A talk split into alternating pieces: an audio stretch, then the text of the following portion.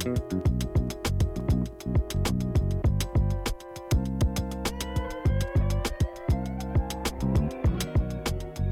Друзья, всем привет, с вами Николай Шапкин, и сегодня у нас будет э, необычный формат, соответственно, с Петром Аменевым вы уже знакомы, и вот два года назад мы записали наше первое интервью, оно очень интересное, про то, как э, зарабатывать миллионы на трусах для месячных, один из самых необычных, наверное, интересных товаров, то видео очень много просмотров набрало, такая животрепещущая тема. И вот спустя два года мы решили еще раз созвониться и проговорить, наверное, какие-то этапы построения большого бизнеса на маркетплейсе. Надеюсь, вам будет интересно. Наверное, это будет даже в формате подкаста, может быть, не интервью. В общем, как пойдет, так пойдет. Думаю, будет интересно. Петь, привет. Коля, привет, привет, рад тебя видеть. Че, как у тебя дела, рассказывай. Дела э, хорошо, хорошо, так скажем, в связи с осознаниями и той стадией, в которой я себя ощущаю. Вот, поэтому очень, очень позитивно. И что это за стадия? А, ну, давай, да, я немножко верну а, к контексту нашего прошлого диалога. Мы тогда созванивались, и у нас была задача как-то подрисовать цифры, чтобы кейс казался большим, и мы взяли цифры там за, за предыдущий, типа, год деятельности, вот, и, может быть, на тот момент они казались большими, сейчас они, ну, кажутся очень мелкими для любого там какого-то среднего селлера или даже начинающего. Но я напомню цель, какую, какую я тогда себе обозначил. А, была цель миллион долларов прибыли годовой. Вот. Мы также созванивались ровно весной, вот, ну, типа ровно два года прошло. И, условно, цель получилась, совсем не получилось достигнуть. То есть у нас, условно, выручка за тот год как раз была, наверное, миллион долларов. Ну, понятно, что это никак не бьется с прибылью в миллион долларов. Друзья, в мае в топ на маркетплейсах начинают выходить сезонные товары. Летняя одежда, аксессуары для отпуска и предметы для загородного отдыха привлекают новых покупателей. Если вы селлер, то это может стать для вас большим испытанием, потому что старые товары нужно поднять в рейтинге, а новинки могут медленно набирать обороты и продаваться хуже, чем вы планировали. Плюс растущая конкуренция делает вашу нишу менее прибыльной. В таких случаях я рекомендую запускать внешнюю рекламу. Например, через сервис K50.com. Ребята доказали в своих исследованиях, что внешняя реклама не ухудшает выдачу карточки товара в поиске. А благодаря трафику из-за пределов маркетплейсов такая реклама приводит новых покупателей, которые раньше никогда бы не увидели ваш товар. Ну и главная фишка в том, что сервис пока не взимает комиссию и плату за работу. Весь вас бюджет пойдет на продвижение товара. Я предлагаю вам воспользоваться промо-тарифом с бюджетом 10 тысяч рублей по ссылке в описании. А еще в качестве бонуса вы получите доступ к основному сервису K50.com, где вам будет доступно редактирование карточек товаров на всех маркетплейсах сразу, автообновление цен, ABC-анализ и сводная статистика по продажам. В общем, ссылка в описании, переходите, оставляйте заявку на внешнее продвижение, и коллеги из K50.com помогут поднять ваши продажи к летнему сезону. Вот, и, наверное, еще и по чуть по чуть меньшему курсу, типа не текущему, а актуальному. Вот, и мне просто интересно рассказать, какой, условно, этап эволюции я переживал, и какие мысли э, и, скажем, задачи я выполнял на разных стадиях, ну, то есть сравнивая с текущим моментом. Вот, и ну, условно, то, то состояние, когда мы нач... ну, делали какие-то первые цифры, они, знаешь, такие на морально-волевых, типа, тебе без разницы, что ты делаешь, у тебя задача просто реализоваться. Ну, просто идешь вперед, без особого осознания, возможно, даже. Да, да, то есть нравится тебе, не нравится, и, в принципе, ты, ну, ты это даже не оцениваешь. Вот. А второй год, э, то есть э, второй год, это вот как раз после интервью, то, что я имею в виду, уже стояла задача как бы достигать эти результаты э, руками других людей. То есть не потому, что мне просто хочется, а потому что, ну, условно, чтобы выручки, в, чтобы прибыль миллион долларов, грубо говоря, тогда получить, я сказал, что нам надо 100 товаров с выручкой по 100 тысяч рублей. Просто своими руками физически это невозможно осилить, как бы я там, условно, не трудился, да, как много не работал. И ну, просто этот объем действий повторить ну, не представляется возможным.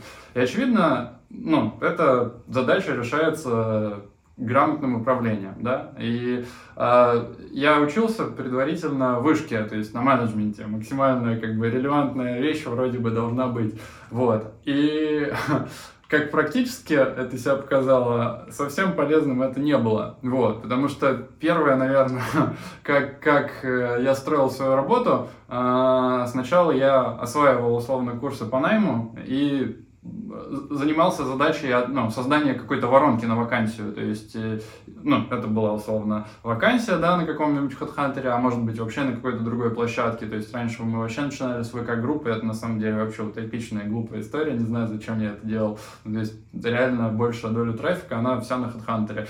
Потом это всякие формы с разными вопросами, да, которые ты интуитивно вроде бы делаешь, но на самом деле э, на каждом этапе отсеиваются люди, но не всегда те, которые э, хотелось бы отсеять. Некоторых бы хотелось, например, затащить себе в команду, а они не дозаполняли те формы и что-то происходило не так. Вот, и начиналось все, ну, какое-то представление, как будто вот ты начал делать деньги, и типа в моем инфополе было, что вот все, надо писать регламенты, надо внедрять таск менеджера, да, и контролировать людей. Вот условно такая функция. И Блин, я заморочился с поиском таск-менеджера, мы меняли. Я еще дополню, что, по-моему, ты хотел нанимать именно людей не сильно э, дорогих, и, соответственно, если да. у тебя не сильно дорогие люди, то как раз вот их надо ставить в очень жесткие рамки по факту и выстраивать, образно говоря, с ними конвейер. Потому что любой шаг влево, шаг вправо 50% вероятности, что они сделают просто неправильно, и все. Ну, то есть нельзя им давать э, много свободы, назовем это так. Сто процентов. И мне кажется, на той стадии я этого не понимал. Ну, то есть у меня не было однозначного решения, я не очень понимал, как вроде бы эти вещи ну, оцифровать и как выбрать тех, которые самостоятельные, а которые нет. И условно у меня была там условно уже какая-то база знаний, какие-то регламенты, ну, то есть какие-то статьи, обучающие для сотрудников, какие-то, ну, видеоинструкции. И вроде бы ты считаешь, что у тебя вроде все классно, но по какой-то причине ты постоянно все равно контролируешь этих людей постоянно ими недоволен. Вот, ну, то есть, и, ну, от этого, короче говоря, что-то возникает. И у меня, короче, этот год был, честно, просто невероятно эмоционально тяжелым. То есть... Э, у меня, короче, под конец года начало болеть в районе живота, то есть прям я утром просыпался, у меня болел, ну, то есть это как-то психосоматика, наверное, называется, вот, и я даже ходил, условно, к, там, к психологу очень крутому по рекомендациям, вот, и э, суть, суть в том, что, ну, я однозначно понимал, что что-то не так, а что именно, мне не было, ну, совсем ясно, вот. И, короче говоря, на тот момент э, первое, с чем, ну не первое, а, наверное, самое такое важное, с чем я столкнулся, это регулярный менеджмент. Вот, то есть э, регулярный менеджмент это прям конкретное такое понятие, это конкретно прям блок теории. Вот. Э, по большому счету, самый главный, ну, такой фундаментальный принцип это то, что любые договоренности, вот любые вещи, о которых вы договорились, должны исполняться. То есть на 100%. Вот. Если они не могут быть исполнены, вы передоговариваетесь. Условно передоговариваться можно, пока как кто-то не уйдет. Либо руководитель тебя не уволит, э, ну, либо сотрудник уже скажет, ну, типа, все, невозможно, ты требуешь невозможного. Потому что ты, когда начинаешь управлять, ты начинаешь осознавать себя, типа, ты, может быть, неадекватно требуешь, или, может быть, сотрудник какой-то не такой.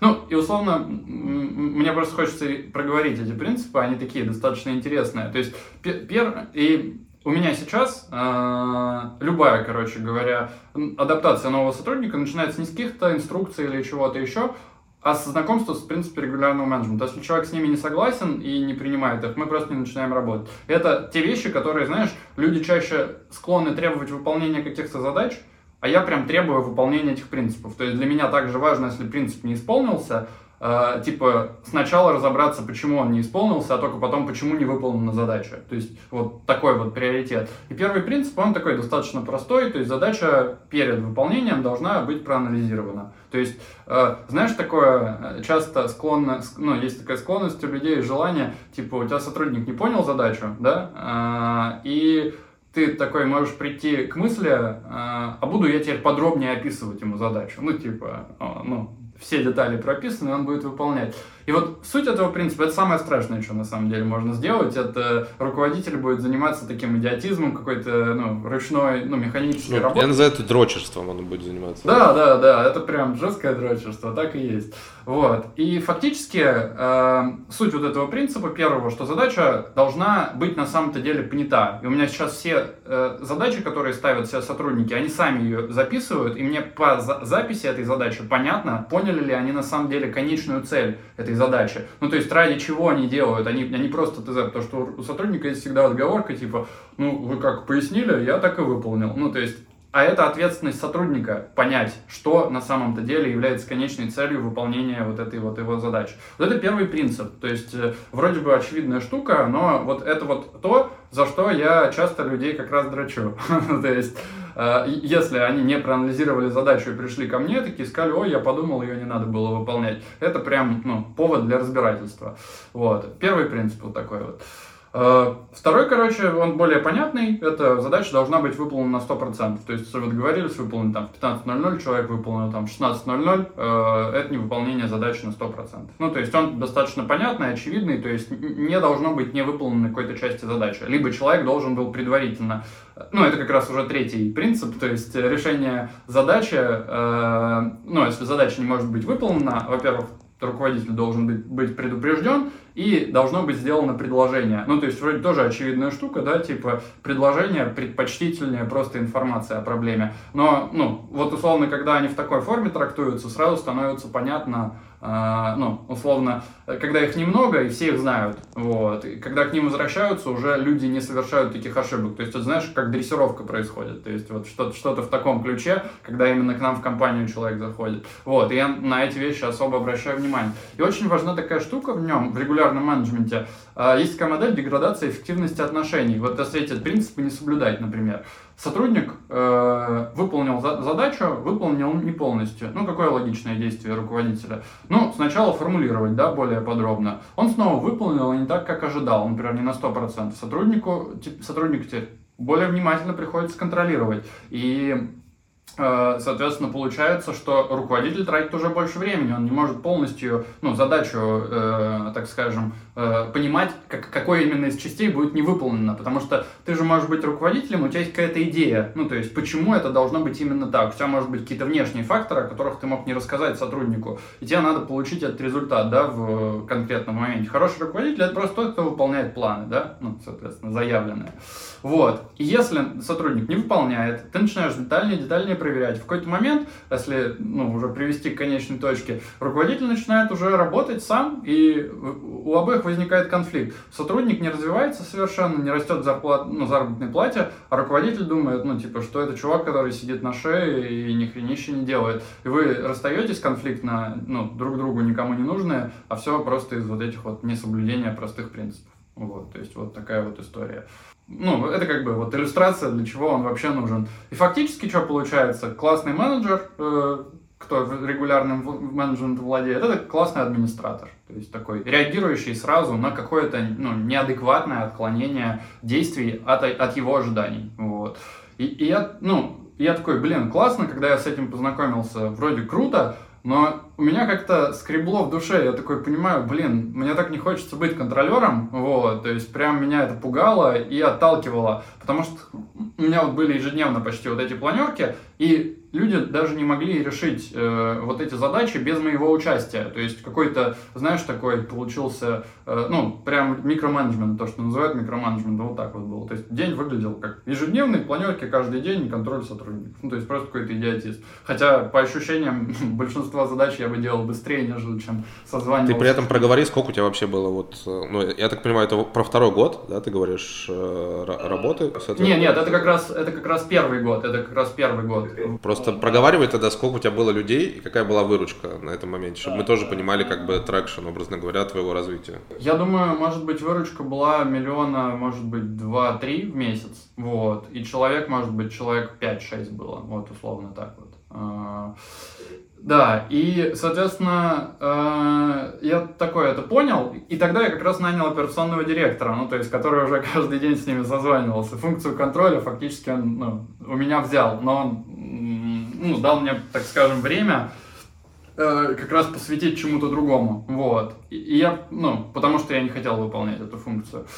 И тут я, знаешь, зашел с другой стороны. Э, мне многие советовали книжки, ну, то есть я учась в вышке, ну, я, в принципе, читаю очень много, то есть я каждый день у меня ритуал утром читать, типа, час-полтора. У меня, наверное, было 10-15 книжек из топа Литреса, все прочитаны, все законспектированы. То есть я такой, ну, типа, что ж мне делать? Вот. И у меня еще, условно, был какой-то про корпоративную культуру такой пласт. И я такой, ну, думал, корпоративная культура это какая-то хрень, условно, и, ну, типа, может быть, для каких-то корпораций или чего-то еще, но ее как-нибудь в будущем, может быть, когда будет большая компания. Вот. А тут э, я как-то вот в это немножко больше погрузился, потому что мне, ну, у меня было предположение, может быть, все же люди не такие, может быть, это вот как раз или я какую-то среду не такую создаю, да, то есть я не даю работать и быть, проявляться, быть самостоятельным, чтобы, ну, э, не контролировать их, а чтобы они сами выполняли те вещи, которые, условно, я жду, да.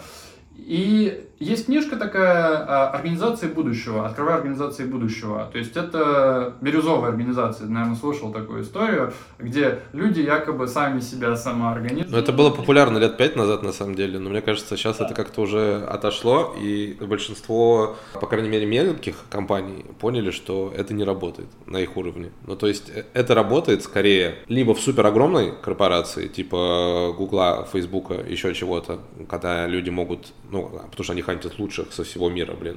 То есть, они, то есть они выбирают не 100 миллионов человек, они выбирают из 6 миллиардов человек. И могут такие зарплаты себе позволить, и могут позволить, чтобы люди работали там 3 дня в неделю, но они потому что из-за того, что они самые лучшие просто э, в этом мире, э, они успевают как там обычный сотрудник в 10 раз больше образно говоря. Я просто вот, когда это было как популярно, я еще был э, работником, не, не предпринимателем. И в двух или трех компаниях, ну там агентствах, через которые я прошел, пытались это внедрить. И нигде это не вышло, на самом деле. Ну, типа, по крайней мере, на 100% не вышло. В, как, в каких-то там итерациях это что-то получалось, но в итоге я про бирюзовые организации, мне кажется, уже там год или два вообще ничего не слышал ни от кого вообще абсолютно. Ну, в общем, а, мне знаешь, почему эта книжка была очень цена? Потому что я, с одной стороны, увидел вот такой жесткий административный подход э, в регулярном менеджменте, а вот этот контраст э, и вот эта полярность дала возможность мне понять, где я посерединке между этим, что, ну, короче, уместно мне. И по большому счету, да, ты правильно обозначил, что э, по факту вопрос в людях. Вот. И следующая книжка э, про организационную культуру, которую я прочитал, это э, «Нарушая все правила», по-моему, Netflix. Вот. И на самом деле вот это идеальное практическое пособие того, как строить корп-культуру. И вот это ровно то, что ты сейчас сказал. Суть в том, что, ну, типа, э, нанимайте самых лучших. Вот. То есть нанимайте самых лучших в креативных профессиях. Очевидно, если это, например, бухгалтер, который выполняет ну, просто механическую работу, тут нету смысла переплачивать. Ну, то есть самый умный бухгалтер не сделает эту работу в 10 раз быстрее, ну, кратно большей зарплатой, да? А если это процесс, где форма его исполнения. Не, ну, например, в Америке хочу сказать, что классный бухгалтер сэкономит тебе огромное количество налогов. Да, да. Вот, поэтому тут тоже надо из контекста исходить. Вот. И, я скорее низкорангового, да, какого-нибудь писал, ну, максимально механического, да. Вот, очевидно, и у нас какой-нибудь главбух тебя может тоже спасти, так скажем, много денег, и, в общем-то, и тебя тоже, в принципе, спасти.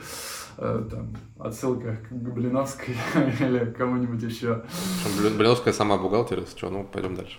А, да? Ну, да, вот, по, по образованию. Низкоранговый бухгалтер, вот, это комично. А, так вот, и а, первый принцип, да, нанимайте самых умных, а, ну, потому что, но у нас, как бы, вот это очень тяжелый тезис для русских людей, потому что, мне кажется, это самый популярный нарратив, который у нас есть в, мире, в стране, в принципе. Люди обращаются к компетентному человеку, он говорит, как им сделать, они такие, мы с этим не согласны. И вот э, важно уйти от этого тезиса, дать полную свободу. Ну, то есть, э, если ты нанимаешь самого умного, э, даешь ему полную свободу. Ну и третий принцип это про то, что они платят больше всех. Ну, то есть, они всегда спрашивают, типа, чувак, ты пособеседовался у других людей, сколько они тебе ну, предложили? Мы, может быть, мы тебе должны, должны уже позже платить, потому что когда сотрудник уже нашел другую работу, чаще всего, ну, даже если ты им предложишь повышение, он не согласится на это, ну, то есть, если у тебя не особо какие-то доверитель, доверительные отношения, чаще всего бывает это вот так. И э, для меня вот это, наверное, стало прям такой очень изменчивой историей. Я понял, по крайней мере, какие люди у меня самые важное, то есть на какие позиции я могу платить очень много, потому что ты очень правильно подметил, что у меня были дешевые ребята, типа за там 30, 40, 50 тысяч. Ну, я как-то пытался до 70 повышать. А, и сейчас, грубо говоря, у нас там вакансия какого-нибудь ведущего специалиста, это там 150 тысяч рублей до 150. Вот, там, если руководителя бренда или продукта, так его назовем, то есть она до 300. Вот. Ну, то есть там и фикс большой, и переменная часть, ну, тоже она почти что без ограничений. Это, по большому счету, чуть ли не наши партнеры. Вот. И вот, вот это, так скажем, позволило мне понять, что мои люди точно не вот этого типажа. ну, то есть, потому что я сам достаточно интеллектуальный вроде бы человек. И э, они решали не так, как я бы решал те задачи. Ну, то есть, прям объективно, с большим количеством ошибок. То есть, э, я уверен, что люди такие же, как, ну, на тот момент э, есть, э, как я, и, очевидно, тот, кто находится ближе к проблеме, может ее решить эффективнее, нежели чем передавать все вводные, пусть и более интеллектуальному твоему руководителю. То есть такой принцип, кто ближе к проблеме, всегда решит ее эффективнее, если вы одинакового интеллекта. Единственное, что может быть полезно от руководителя, он может посмотреть с другого ракурса, да, то есть, типа, если ты можешь посмотреть с исполнителя этого процесса, человек может посмотреть во всей, например, цепочке создания ценности, какое значение имеет конкретно вот этот, да, вот эта проблема или вот этот блок работы, и сказать, ну, типа, не обращай на это внимания, ну, ну, фиг с ним, пусть работает как работает, условно вот так вот. И мне стало понятно, что, походу, надо переосмысливать процесс найма, ну, то есть, э, как, как нанимать совсем других людей. И тут у меня уже, э, это уже второй год, это уже второй год, э, нас, наверное, человек 12 было, выручка, может быть, была месячная, миллионов шесть, может быть, восемь, вот, то есть, ну, что-то вот в таком вот значении. И, короче говоря, э, и одновременно это, знаешь, наслаивалось очень сильно. То есть я уже прям ненавидел э, планерки со своим руководителем, потому что он не исполнял принципы регулярного менеджмента и не считал их корректными. Вот, то есть и принимал неправильные решения. Ну, то есть это недостаток тоже определенной экспертизы в маркетплейсах. И, ну, я прям вообще у меня уже, как каждая планерка была просто, ну, возло. Хотя она уже была одна в неделю, ну, или там, может быть, парочку. Э, ну и, и в общем, в августе э, я уволил, короче, почти всех. Ну, то есть, может быть, оставался там один-два человека, как просто мостик, вот. Но, по сути, ушли все, вот. И, короче говоря, тогда я познаком... начал знакомиться с наймом. И самая, наверное, главная концепция в найме – это модель компетенций. Ты, может, слышал, не слышал, что это такое? Я хочу сказать сразу, что я никогда в жизни ничего не читал про найм, никогда эту тему вообще просто не изучал. И особенно, особенно какие-то, как сказать, э, ум, умные формулировки и так далее, не, мне вообще не знакомы. Ну, они, они просто, это конкретное название концепции, если ты знаешь, то может быть. Вот, ну, тогда, да, объясню прям максимально широко. А, модель компетенций, ну, как выглядит стандартное собеседование? Э, не собеседование, а найм. Вот у человека, который вообще не имел этого опыта, вот у меня на старте. Ты смотришь резюме человека, ты такой смотришь, ну вроде бы он выполнял похожие штуки, функции, просто имел опыт в похожих задачах, как были. Вот. И может быть он написал цифру, которая тебе показалась достаточно значительной или соответствующей размеру твоего бизнеса, и ты рассчитываешь, что он будет эту задачу у тебя выполнять. Такой, ну, если он тебе понравился, вроде бы, вот, на собеседовании, ты его нанимаешь. Вот. Ну и зарплата в твоих рамках оказалась. Вот по умолчанию, мне кажется, как будто у большинства найм выглядит именно вот таким вот образом. Про что модель компетенций? Модель компетенции, она говорит, типа, сначала зачеркни все конкретные функции, которые человек выполняет, и подумай, какие качества должны быть у человека на той или иной позиции. Ну, то есть, э, условно, самое, самое, наверное, популярное э, такая, э, одно из качеств модели компетенций, это человек, ориентированный на процесс, либо на результат. Ну, очевидно, человек, который, например, будет выполнять функцию выкупов, да, и написания отзывов, выполняет просто механическую, скучную работу. А человек, который занимается процессом продвижения, он думает о том, как ему потратить меньше ресурсов, но оказаться на целевых позициях, да, там, в, топе, в топе выдачи. То есть и это более интеллектуальная работа. И вот э, по большому счету модель компетенции позволяет передать э, от э, профессионала, эксперта в конкретной области задачу рекрутеру. То есть ты описываешь, ты говоришь, вот у меня у этого, вот этой позиции, например, менеджер маркетплейса, должны быть вот такие вот качества, например, э, да, э, ну то есть менеджер маркетплейса скорее ориентация ну, вот я избегаю такой формулировки ориентация, процесс, э, результат, потому что у меня по умолчанию, условно, цель все, да, результатники или все ориентирующиеся на результат. Вот у меня, например, э, первая моя компетенция, которая есть и которую я рекрутеру даю, это э, ответственность за результат. То есть человек, э, ну, условно, с первой сложностью столкнулся и приходит к тебе как к руководителю, а второй сделал все возможное. Ну, то есть, э, вот реально. Не, хорошо, когда хотя бы приходит, знаешь, типа с э, вариантами выхода из этой ситуации. Если человек просто приходит и спрашивает, я, я типа не понимаю, что делать, это пиздец. Если приходит и про, с конкретными предложениями, это хорошо. Если делает сам, ну это отлично. Вообще. Вот, да, да. И, и вот это как раз, э, видишь, тут же мы опять вернулись к полярности. Есть условно вот эта плохая сторона, а есть вот эта хорошая, да?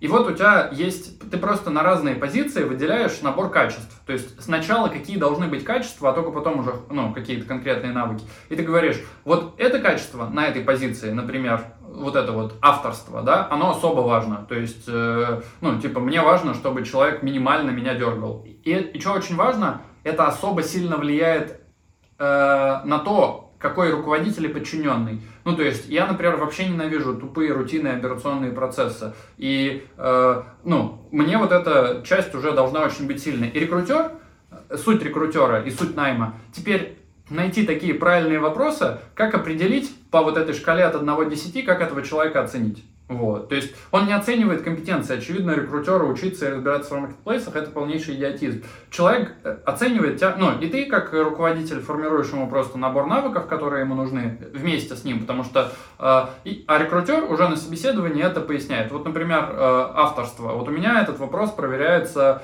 почему, ну, типа, почему вы на последнем месте расстались? Многие такие спрашивают, ну, типа, проект закрылся или не стал платить. Вот для меня это самый каверзный вопрос. Я всегда разбираюсь. Чаще всего люди такие, ну, платили мало. Такой услышал, платили мало. Идешь к следующему вопросу.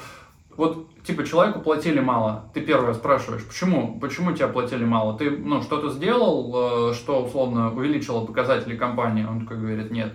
Ну, тут сразу все понятно. Он такой говорит, да, сделал. Я говорю, ну классно, ты руководителю это презентовал, показал, он увидел эту выгоду. Он такой говорит, нет. Ну, для меня тоже все понятно. Он такой говорит, показал? Он такой говорит, показал. Я говорю, один раз? Он такой, да. Я такой, понятно. Ну, то есть, а когда человек говорит, он подходил три раза, и он уже иллюстрирует, что, ну, типа, там уже была проблема в собственнике, ну, то есть, что-то неадекватно было со стороны собственника. Когда ситуация уже вот такова, ну, ты уже понимаешь, что этот человек объективно уволился по той причине, что что-то было не так. А верить, типа, в первый ответ, ну, это, ну, достаточно наивно.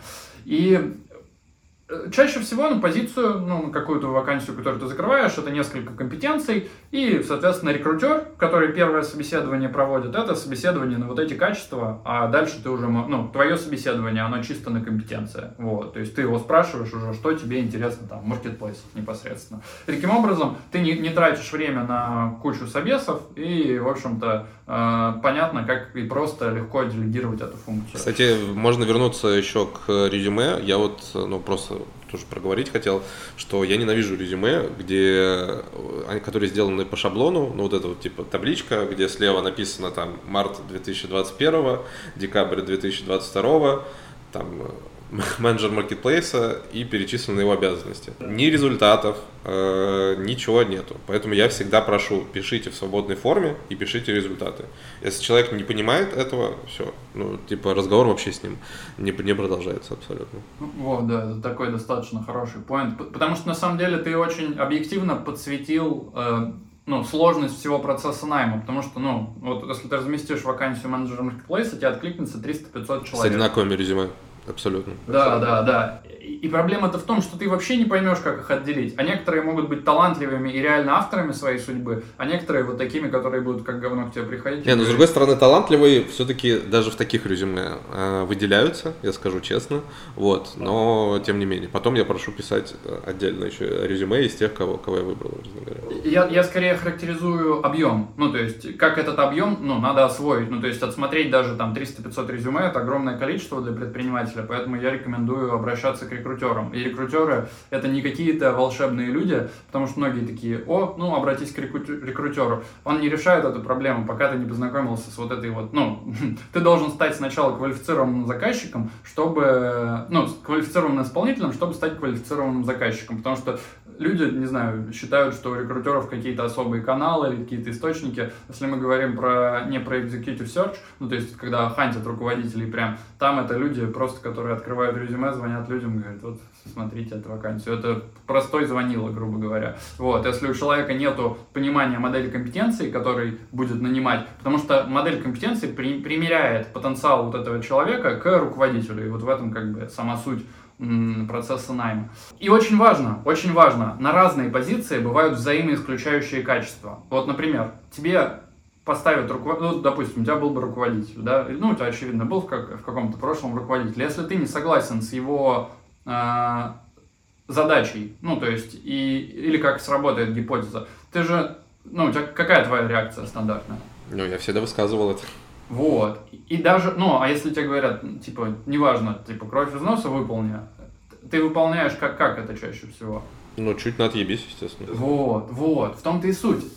И это качество руководителя, ну, то есть проактивность, потому что ты сам активен, и ты сам инициируешь какие-то процессы. А исполнитель, ну, просто человек, который функцию выполняет, Ему нету проблемы согласиться, у него ну, нету вот этого барьера, что он не согласен с тем, как это работает. Ну, то есть, э, и вот это, например, один из примеров взаимоисключающих качеств. И фактически функция рекрутера — это сказать, какие качества могут быть на этой позиции, ну, в соответствии с функциями, которые выполняются, и какие, ну, могут взаимоисключать друг друга. Потому что, на самом деле, вот менеджер маркетплейса, многие дают функции, типа, от закупки до, условно, подсорта и так далее. Вот, например, функция SEO-оптимизации или продвижения — это умная функция, там, из запуска рекламы, да, когда ты, ну, то есть ты постоянно оптимизировать должен процесс. А, например, э, подсорт или там э, ответы на отзывы это тупая функция, тебе просто монотонно надо отвечать, ну, если там, условно, этот процесс не автоматизирован, да, какими-то автоответами. И вот, по большому счету, в этом функция HR.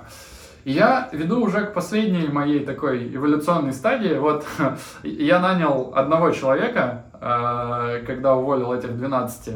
И самое смешное, этот один человек, ну ладно, два, э, два, два, там и еще бух условно на аутсорсе, выполняли все те же функции э, с меньшим фотом, у них, очевидно, были большие зарплаты, но... но общий фот меньше, я понял, да. Да, общий фот меньше был вообще почти что без моего участия. Я тогда еще много достаточно ездил, вот, то есть я уехал на зимовку, и, ну, люди, люди полностью справлялись. Ну, то есть э, моего участия было намного меньше.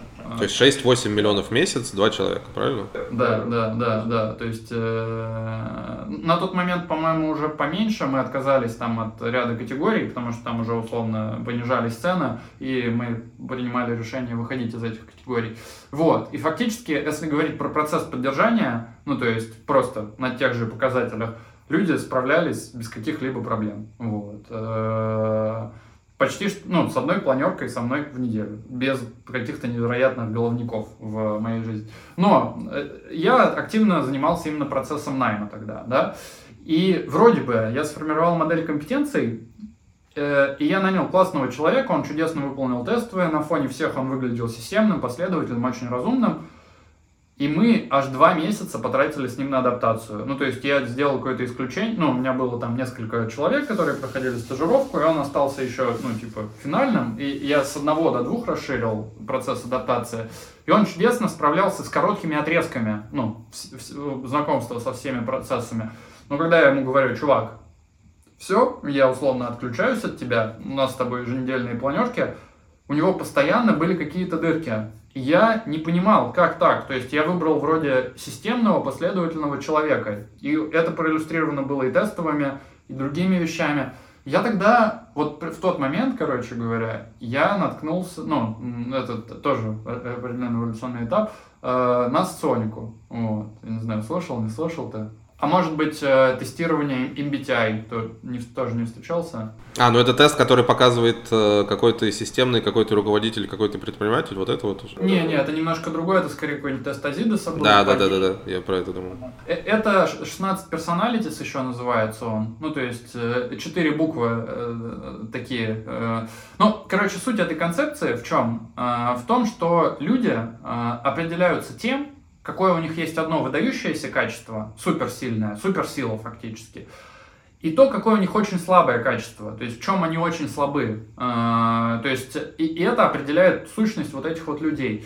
И, короче говоря, мне стало понятно, что с этим человеком было не так. А, Сонь, ну, короче говоря, если говорить про концепцию, она на самом деле достаточно научная. Это сначала, сначала были учения Юнга, потом, соответственно, MBTI, э, э, если людям кому-то интересно фактологию проверить, оно существует примерно там 150 лет, и потом соционика появилась, она молодая, кто-то считает ее псевдонаукой, и фактически это то же самое, что MBTI, но просто более практическое, знаешь, типа как инструкция работает, конкретно что делать и в каких функциях себя реализовывать. И мне стало понятно, что с этим человеком, короче, не так. Э, его тип, э, если условно как-то общо описать, он был коммуникатор. Короче, и, и э, его самая сильная функция была коммуникация, поэтому мне было не тяжело его учить. Ну, то есть он этим меня задержал.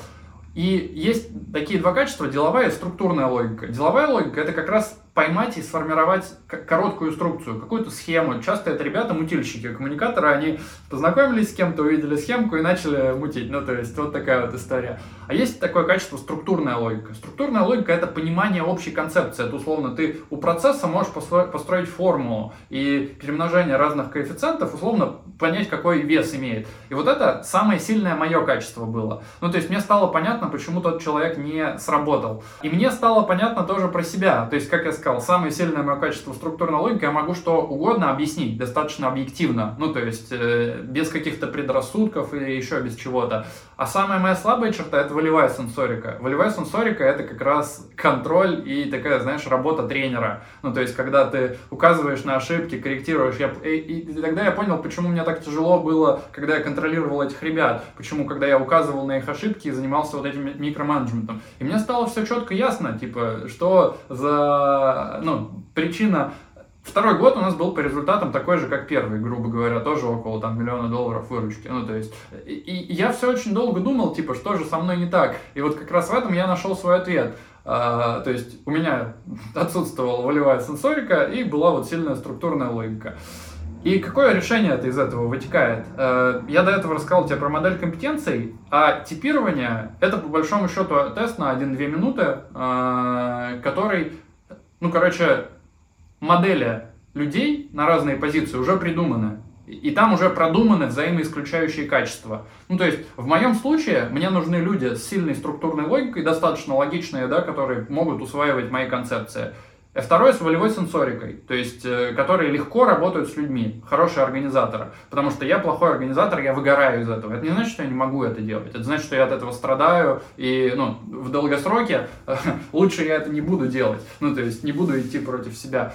И я просто... И сейчас мой процесс найма вообще сократился. То есть, мы отправляем коротенький тест – вот этот на 1-2 минуты, и просим написать, напишите ваши главные результаты на прошлом месте работы, измеримые в цифрах. И после того, как у человека понятно фактически его тип, из вот этих 16 типов, определенный список людей подходит на рутинные процессы, и примерно три типа подходят на процессы такие организаторские, да, руководительские. Вот. И э, еще многие очень просто переживают, что вот эти организаторы, они такие якобы все поняли и ушли делать свой бизнес.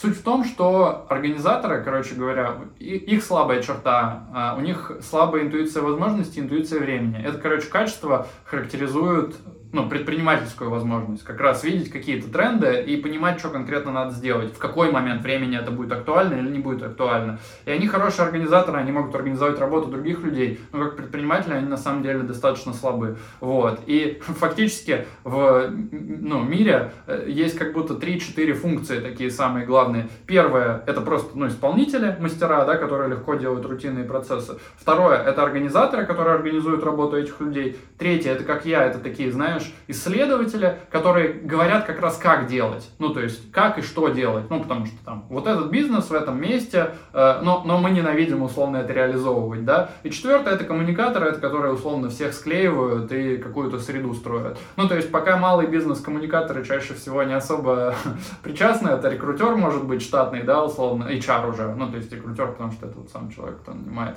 То есть HR может быть коммуникатором, вот. В моем случае, то есть моя структура строится через организаторов, мне вообще плевать, кого они нанимают, как они организуют свою систему под, потому что я уверен, что они не выгорят, ну, управляя вот этими своими подчиненными, а я условно выгораю.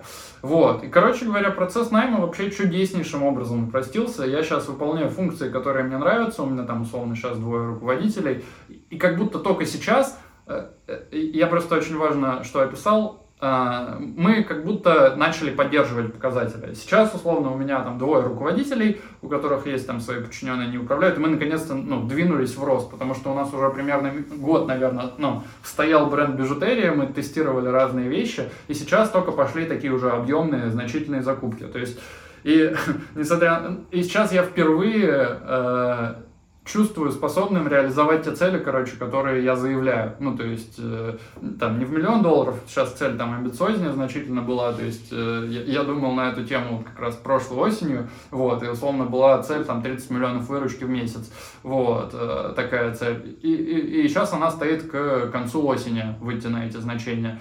Посмотрим, получится, не получится. А каким составом, кстати, сколько вот человек должно быть, чтобы 30 миллионов делать? Ты посчитал? Смотри, из-за того, что вот такое типирование, э, ну, моя особенность, да, как руководителя, и как, как я построил оргструктуру, у меня каждый руководитель является руководителем ну, своей категории. Э, то есть э, мне вообще не важно, но фактически у них есть общий закупщик, который именно снабженец, то есть он не подбирает ассортимент, у меня руководители подбирают ассортимент, потому что у меня очень сложная модель подбора, там это отдельная условная история ролика, вот. А, они сами подбирают товар, есть снабженец, который находит поставщиков и условно контроль качества организует доставку до России, и у них есть подчиненные менеджеры, то есть которые выполняют в большей мере их поручения и делают подсорт на маркетплейсы, вот. А все остальные метрики они контролируют, то есть они полностью ответственны за свои категории товара от момента закупки, формирования ассортимента и заканчивая до э, момента ну, полностью подсорта и максимизации прибыли.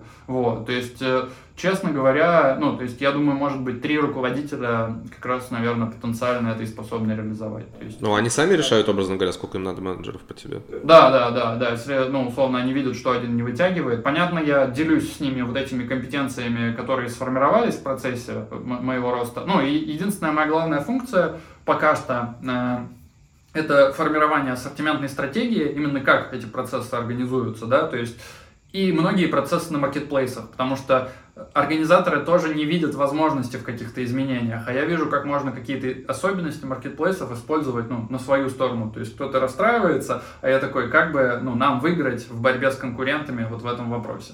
А, как бы с вот этой стороны я смотрю и корректирую. То есть в дальнейшем мою функцию может заменить какой-то такой же аналитичный чувак типа меня, потому что я вижу возможности. У меня тоже сильно... Второе по силе качества – это интуиция возможностей. Да? Первое – структурная логика, условно, как что-то ну, устроено, да, второе, ну, как, когда это делать. Вот, и фактически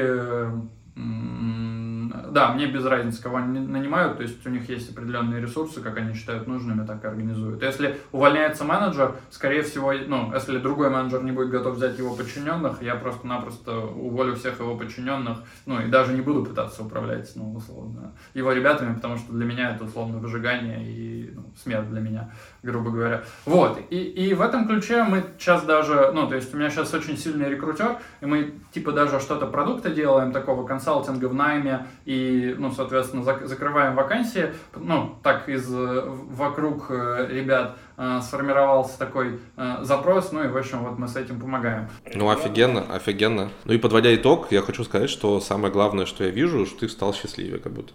Ну, то есть я помню тебя, на самом деле, не по первому интервью, а вот по, по, по, по последним видео, и там просто по нашим зум-колам, что ты был просто заебанный.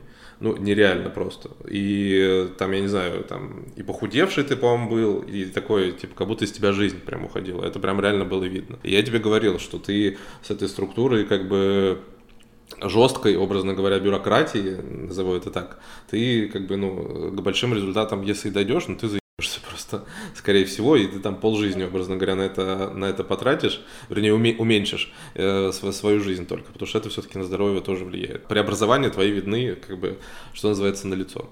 Вот. И это, наверное, главный, главный результат. Вот. А, ну а по результатам там выручки и всего остального, тогда в конце года, я думаю, еще подведем тоже итоги, что называется. Я надеюсь, что вам понравилось. Задавайте вопросы, выберем самый лучший.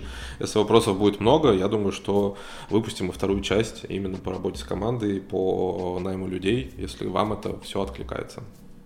До следующих видео. Пока. Спасибо.